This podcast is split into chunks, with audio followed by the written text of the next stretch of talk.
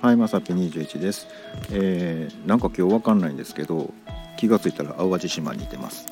はい、なんかね、あのー、全然来る気ではなかったんですけど、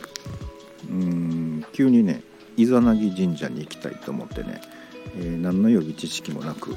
ね、とりあえず淡路島までは行けるかな思ってね、えー、バス探してとりあえず乗ってみたんですよ。なんかこうトントン拍子にうまいこといきましてなぜか今イザナギ神社におります。はい、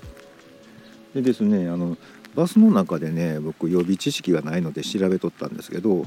なんか日本最古の神社らしいですよね。でなんかあの画像でねちょっと出してますけどなんか冬至とかあの夏至とかねそういう時に太陽がねこうここを中心としてなんか通るってねまた調べてもらったらいいと思うんですけどなんからしくってまあなんかすごい場所なんだなっていうのをね、えー、改めて思ったんですけどそれより前になんでここにおんやろみたいなね、うん、なんか知らんけど行きたなったっていうね、うん、それだけなんですけどごくまれにね、えー、このような謎の行動をしてす、えー、してしまうことがあるようです。はいということでねなかなかねあの心地のいい場所です。えー、っとバスがね多分あと30分ぐらいで、え、来ると思うので乗って帰りますけど、まあ、神社以外対して何もないかなって感じなんですけど